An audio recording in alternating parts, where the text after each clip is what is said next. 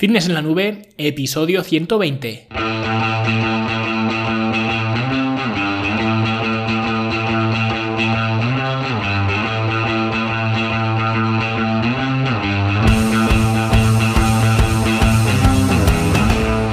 Bienvenidos a todos un viernes más aquí a vuestro podcast A Fitness en la Nube, donde hablamos de fitness, de nutrición, de entrenamiento y donde cada viernes, cada semana os traigo las técnicas, los consejos, las estrategias, los trucos y como lo queráis llamar para que construyáis un mejor físico y tengáis un estilo de vida más activo y más saludable.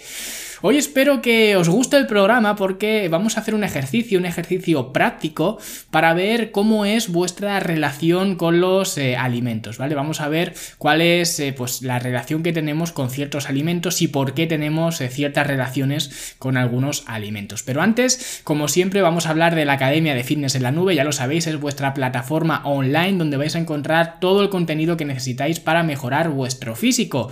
Estamos actualmente realizando el curso de principios básicos de un cambio físico. Y esta semana pues hemos subido dos nuevas clases por un lado, hemos subido la clase de la hidratación, donde vemos la importancia que tiene estar hidratado y cómo podemos estar hidratados durante todo el día.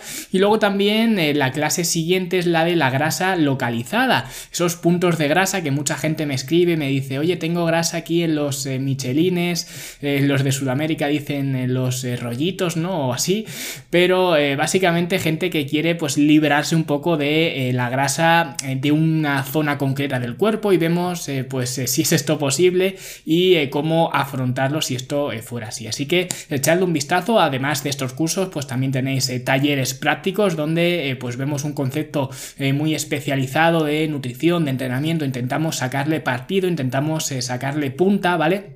Para que podáis optimizarlo directamente según acabáis de ver el taller. Luego también tenéis eh, programas de entrenamiento, tenéis planes de alimentación y además estoy eh, pues incorporando nuevas eh, funcionalidades a la academia continuamente. La última funcionalidad que ya pues lo haré en un vídeo para que los alumnos de la academia pues también lo, lo, sepan porque ya digo como voy actualizando la academia constantemente pues cada vez hay más cosas entonces pues quiero hacer un vídeo un poco recogiendo todo esto. La última funcionalidad es que tenéis un apartado donde podéis ver vuestro propio progreso, ¿vale? Podéis apuntaros todas eh, vuestras medidas, eh, los pesos, hacerlo pues cada semana, cada dos semanas, eh, ya os lo diré dentro de la academia cómo es la mejor forma de hacerlo, pero lo podéis hacer cada día si queréis, podéis mediros del bíceps a ver si os ha crecido, ¿no? Eso como vosotros queráis, tenéis ahí la opción, luego también tenéis otra forma, ¿vale? Para calcular vuestro porcentaje de grasa corporal, que es algo que también me pide mucho, oye, ¿cómo calculo mi porcentaje de grasa? Y aunque es cierto que no hay una forma de pues calcularlo al detalle, sí que con esta fórmula lo vais a poder eh, estimar bastante bien, ¿vale? La tenéis eh, dentro de la academia. Y eh, pues como digo, ahí vais a poder ver todo vuestro progreso y como digo, aunque la fórmula de calcular el porcentaje de grasa no es exacto, no hay ninguna fórmula de hecho que sea exacta, ninguna forma de calcular eh, tu grasa corporal que sea exacta, hay algunas más exactas y otras menos, pero sí que es un eh, buen punto de partida porque si siempre te mides igual, pues al final puedes hacerlo como una tendencia, ¿no? Puedes ver hacia dónde va la grasa corporal, aunque si te ha salido un 15%, pues pues a lo mejor es un 16 o a lo mejor es un 13, ¿no? Pero eh, si vas viendo la tendencia, pues puedes ver si vas hacia arriba o hacia abajo, que al final es de lo que se trata. Pero como digo, esta es una nueva funcionalidad de la academia que la tenéis ahí disponible, además de todo lo demás que os he comentado y además también de mi soporte individualizado para que yo os ayude con cualquier cosa que necesitéis. Y todo esto lo tenéis por solo 10 euros al mes, así que echadle un vistazo, fitnesslanube.com porque ahí tenéis todos los eh, materiales y los contenidos eh, para sacarle mucho partido a vuestro cuerpo por, como digo, una cuota muy reducida de 10 euros, ¿vale? Así que echadle un vistazo y nosotros vamos a ir ya pues al tema eh, que hoy nos ocupa, ¿no? Y es que hoy, como os he dicho, vamos a hablar de un experimento, de un test que hice hace poco en las redes sociales, que es muy sencillo y es muy útil para conocer pues cuál es tu relación con los alimentos. Se basa simplemente en que pienses en un verdura, en un vegetal, que más comes durante toda la semana. O en otras palabras, el que más te gusta o el que menos te disgusta, ¿no? Según el caso, si hay alguien que no le gusta mucho las eh, verduras y los vegetales, ¿no? Pero que pienses en este alimento. Y luego que pienses también en el alimento que más te gusta, el que más eh, placer te, produce. Yo cuando hice esto en las redes sociales utilicé eh, pues una fotografía de brócoli y otra fotografía de un pastel, ¿no? El brócoli, lógicamente, pues representando la verdura y el pastel representando representando pues ese alimento que más nos gusta, ¿no? Para que se viera eh, claro, pero no tiene por qué ser eh, ni brócoli ni tarta, ¿vale? Ni pastel. Cada uno pues que piense en la verdura que más come durante la semana y en el alimento que más placer le produce, sea cual sea. Y el experimento es simplemente preguntarnos a nosotros mismos cuál de los dos realmente quiero. Y es muy sencillo y la respuesta eh, no podía ser más simple. O escoges un alimento o escoges otro, ¿vale? No tiene más. Así que, eh, de hecho, os voy a dejar eh, pues unos segunditos por si queréis hacer este experimento, ¿vale? Hacerlo aquí en, en, directo. Pues simplemente vais abajo de donde me estéis escuchando y colocáis un comentario y me decís, pues, cuál de los dos elegís. Podéis decirme, si queréis, pues mira, yo he seleccionado las espinacas y las torrijas de mi madre, ¿vale? Y me quedo, pues, con esta o con la otra. Porque no hace falta que sea eh, con el brócoli y la tarta, ¿vale? Que he dicho que esto es solo un símbolo, que se trata de escoger los dos alimentos eh, pues que te supongan algo para ti. Así que eso, dale al stop al podcast, ¿vale? Páralo y ve a comentar. Eh, puedes comentar pues en iVoox o en mi web, ¿vale? En fineslanube.com barra 120 que es el número del episodio que estoy haciendo hoy, ¿no? Y abajo del todo, pues comentas cuál de los dos eliges y ahora veremos por qué hemos hecho esto. ¿Ya has comentado? Ok, pues eh, como podrías esperarte, la clave de este experimento es ver cuál de los dos escoges y que la gente, vosotros, nosotros, todos, ¿no?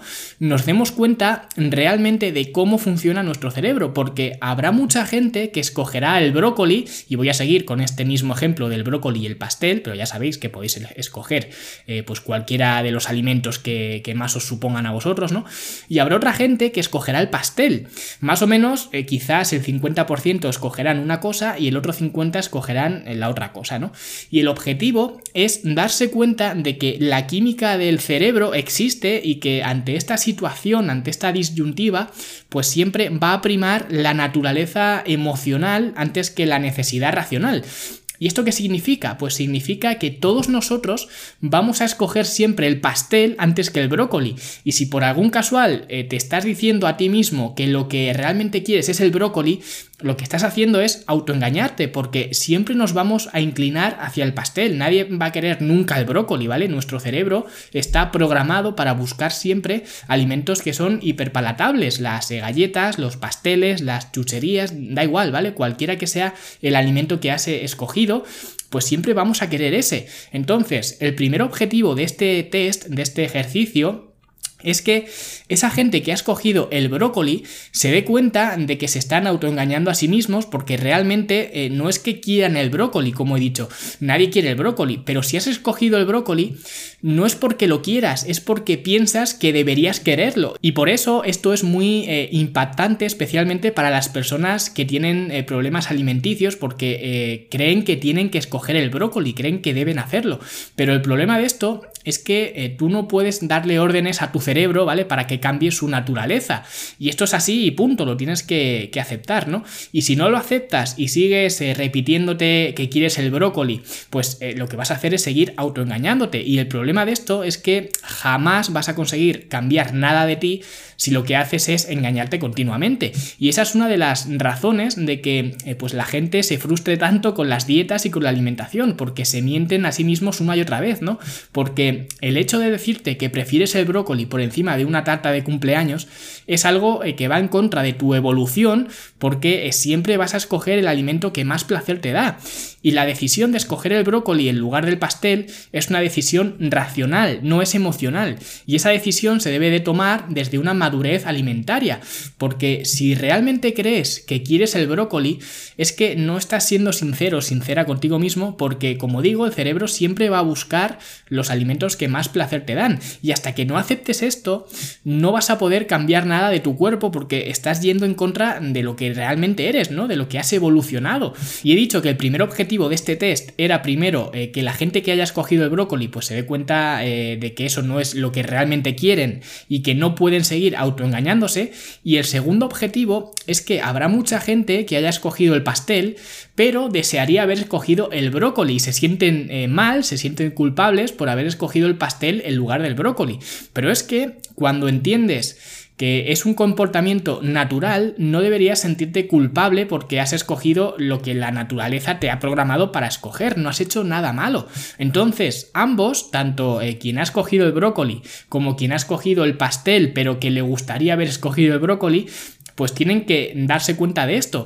Y por eso este es un ejercicio de reflexión eh, personal, ¿no? Tienen que ver que nosotros es que eh, funcionamos así, ¿no? Y cuando hice esto en las redes sociales, cuando hice este experimento, pues hubo un poco de todo, ¿no? Pero una cosa que hubo en común de todos es que la gente que escogía el brócoli siempre daba la razón de por qué lo escogía. A lo mejor me decían, eh, pues yo escojo el brócoli porque si escojo el pastel me siento culpable. O yo escojo el brócoli porque me gusta mucho el sabor o yo escojo el brócoli porque es más sano, o lo que sea, ¿no?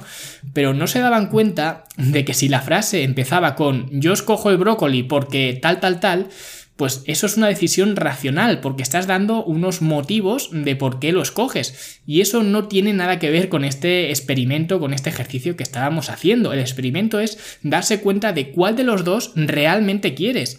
Y esto es una decisión emocional, porque eh, una decisión racional puede ser cualquiera de las dos. Tú eh, puedes eh, decir que escoges el brócoli porque es más saludable o porque te gusta más el sabor o por lo que sea.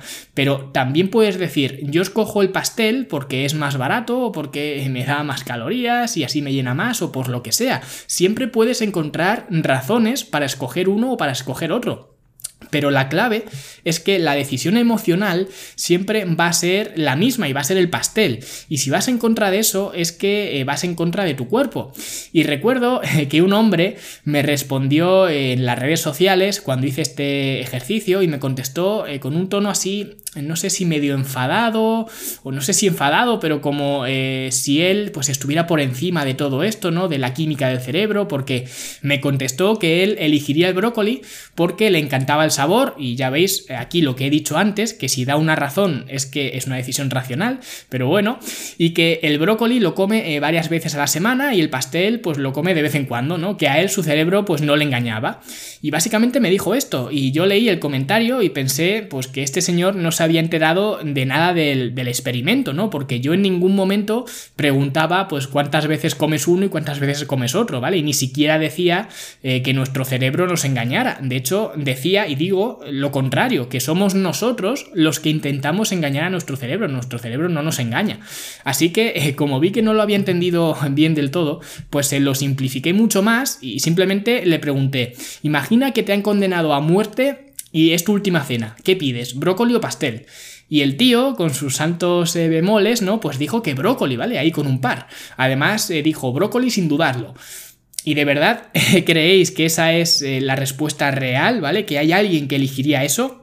que esa misma persona en esa hipotética situación, ¿no? Que Dios no lo quiera si alguna vez se viera en alguna en esa situación, ¿no? Pero si en algún momento se ve en, en la situación de estar en su última cena, ¿de verdad creéis que va a elegir brócoli?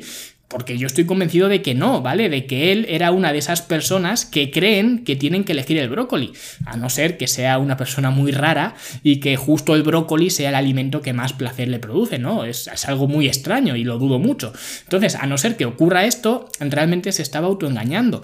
Pero es que eh, para que veáis hasta el punto en el que nos engañamos a nosotros mismos e intentamos ir en contra de nuestro cerebro, que al final, pues esto eh, no deja de ser ir en contra de nuestro cuerpo y por tanto ir en contra, así no puedes avanzar, ¿no? Porque eh, la decisión de tomar el pastel no la estás eligiendo tú, eh, como cuando eliges cualquier otra cosa, como cuando eliges, eh, pues a ver, ¿qué me pongo hoy? ¿La camisa de rayas o la camisa de cuadros? ¿no? Esta es una decisión racional. Pues mira, me pongo la de rayas porque me va mejor con estos pantalones, o la de rayas porque me hace más delgado, vale, lo que sea, ¿no? Pero la otra decisión es emocional, nos sale de dentro, ¿vale? Y si aún no me si aún no me creéis y pensáis que me lo estoy inventando, ¿no? Que soy un exagerado, que esta química del cerebro no existe y que quienes escogen el pastel es que son unos blandos de mente, ¿no? Porque tendrían que haber escogido el brócoli, que es la opción saludable, la sana y demás, pues no tenéis más que ir a YouTube y buscar qué le ocurre a los bebés, a los niños pequeños la primera vez que prueban el chocolate, el helado o cualquier eh, cualquier alimento de estos eh, de los que estoy hablando que son hiperpalatables, ¿vale? De todas formas, eh, si no queréis buscarlo en YouTube, pues os dejaré en el artículo de este podcast eh, un vídeo para que veáis esta reacción de la que estoy hablando. Pero simplemente si escribís en el buscador de YouTube eh, Baby's First Chocolate o Baby's First Ice Cream, ¿no? A lo mejor también en español hay algo, pero seguro que en inglés pues encontráis mucho más pues vais a ver qué les ocurre. Se les dilatan las eh, pupilas y se quedan ahí medio flipando, ¿vale? Y lo veis en sus caras, que esa es una reacción puramente emocional natural, porque los bebés no tienen otras ataduras eh, con los alimentos, no han visto los anuncios de chocolate de la Eva González, ¿no? Ni han escuchado nunca eso de que el chocolate es un sustituto del sexo, ni nada de esto. No es como nosotros, que ya simplemente eh, de pensar en chocolate, pues ya se nos ilumina la cara, porque ya lo conocemos y ya sabemos lo que es y la sensación que nos produce. Pero un bebé no, un bebé no lo ha probado nunca. Para un bebé es algo nuevo y nada más probarlo, pues se le ponen los ojos como platos y, se vuelven locos, ¿vale? Eso es lo que realmente ocurre cuando encendemos este eh, centro de recompensa del cerebro. Porque como he dicho, la química del cerebro es real y la próxima vez que ese bebé vea chocolate en algún sitio, lo va a querer porque se va a acordar de esa sensación que le produce ese alimento. Y cuando sea mayor, pues igual, quizás no se acuerde del momento exacto en el que probó eh, por primera vez el chocolate, aunque bueno, ahora como los padres eh, pues lo graban todo, pues igual lo puede ver en vídeo, ¿no? O se puede ver a sí mismo en YouTube, ¿vale? Cuando era bebé y probó el chocolate, pero cuando vea chocolate, subconscientemente su cerebro va a reaccionar porque eh, sabe la sensación que le produce y por eso va a querer comerlo. Y esto funciona así y negarlo pues no te va a llevar a ningún sitio. Y si hablamos del funcionamiento del cerebro, pues también es cierto que al revés también funciona. Cuando un alimento te da eh, malas sensaciones, la primera vez que lo pruebas, pues ya tienes esas sensaciones metidas en la cabeza para siempre. No sé si os habrá pasado esto alguna vez. A mí, por ejemplo, eh, sí que me pasó con el, con el Nesquik, ¿vale? Sabéis que eh, pues en cada casa hay una batalla épica entre el Nesquik y el Colacao, ¿no? O eres de Nesquik o eres de Colacao. Y en mi casa, pues éramos de Colacao. Pero una vez, no sé por qué, a lo mejor porque daban algún regalo, un muñeco o lo que sea, pues mis padres trajeron Nesquik. Y yo después de tomarlo, eh, después de probarlo por primera vez, pues me puse malo. Una cosa eh, muy rara, ¿vale? Era eh, bastante pequeño y no me acuerdo mucho, pero sí que me acuerdo de que me salieron ronchas, ¿no? Que picaban por el cuerpo y todo eso, ¿no? Que a lo mejor no tuvo nada que ver con el Nesquik, pero como en ese momento eso no me había ocurrido nunca y afortunadamente no me ha vuelto a ocurrir, ¿no? La única cosa nueva que había hecho era tomar Nesquik, pues automáticamente eh, nunca volví a tomar eh, Nesquik porque cuando eh, lo veía, pues a pesar de que han pasado muchos años, pues sí que me sigo acordando de que cuando lo tomé me puse malo, ¿vale? Y ya no lo quiero. Realmente no me pasaría nada si lo tomo, estoy seguro, pero la sensación que me da ya cuando lo veo es como de rechazo, ¿vale? No lo quiero, no, no lo compraría. Y esto es eh, porque nuestra naturaleza funciona así, tratamos a toda costa de buscar placer y evitar el dolor. De hecho, eh, esto, si no me equivoco, se utiliza en psicología como terapia aversiva, ¿no? Que es un poco relacionar un pensamiento o una acción con una sensación de dolor para eh, dejar de querer eso, ¿no? Había una terapia que se hacía antes, o no sé si se hace ahora, ¿vale? Tampoco soy experto en, en psicología, que era pues que llevabas una goma elástica en la muñeca durante tu día a día y cada vez que tenías un pensamiento negativo o algo que querías eh, corregir, por ejemplo, eh, si estás eh, todo el tiempo pensando en donuts, ¿no? Pues te pones una banda elástica en la muñeca y cada vez que pienses en donuts en tu día a día, pues estiras de la goma y la sueltas. Y esto es como un pequeño azote, ¿vale? Es algo doloroso, como a un perro cuando, cuando se mea en la alfombra, ¿no? Que le das para que sepa que eso no se hace. Pues esto es igual, para que la próxima vez que pienses en donuts, pues te acuerdes recuerdes del dolor y que relaciones dolor con donuts y así pues no vuelvas a, querer los donuts, ¿no? No sé si esto funcionará o no, no soy psicólogo, pero lo que sí sé es que si medidas como estas se hacen es porque nuestro cerebro funciona de esta manera, buscando el placer y evitando el dolor. ¿Qué ocurre? Que en el mundo en el que vivimos eh, hay impulsos por todas partes, hay 100 millones de alimentos que nos causan ese placer y es imposible andar por la calle y no recibir esos estímulos. Por eso este test o este ejercicio que hemos hecho al principio, que estamos eh, tratando hoy del brócoli y el pastel, ¿no? Es especialmente importante en los tiempos que corren porque si vives en, este mundo pues es imposible no estar expuesto a eso. Y por eso cuando te dices que quieres el brócoli viviendo en el siglo XXI en un mundo globalizado lleno de alimentos, pues lo que estás haciendo es engañándote. De la misma forma que si te sientes culpable por elegir el pastel en lugar del brócoli, pues no tiene ningún sentido porque es lo que naturalmente tiene que pasar. Siempre te vas a inclinar hacia esos eh, alimentos. Por eso siempre saco punta a la dieta paleo, que alguna gente me dice, es que siempre le metes caña a los mismos, ¿no? Que además el otro día vi un comentario de alguien eh, que me decía precisamente esto, que siempre eh, pues le metía caña a los mismos y que esto pues le puede valer a alguien más principiante, pero que a la gente más avanzada no, ¿no? Dándose él como que quizás era más avanzado, ¿no? Dando ese, ese comentario, ¿no? Que no lo sé si sería o no. Pero esto no es así, porque esto que estamos aquí hablando no tiene nada que ver con los conocimientos de nutrición o de entrenamiento que cada persona tenga. Esto es real, esto funciona así.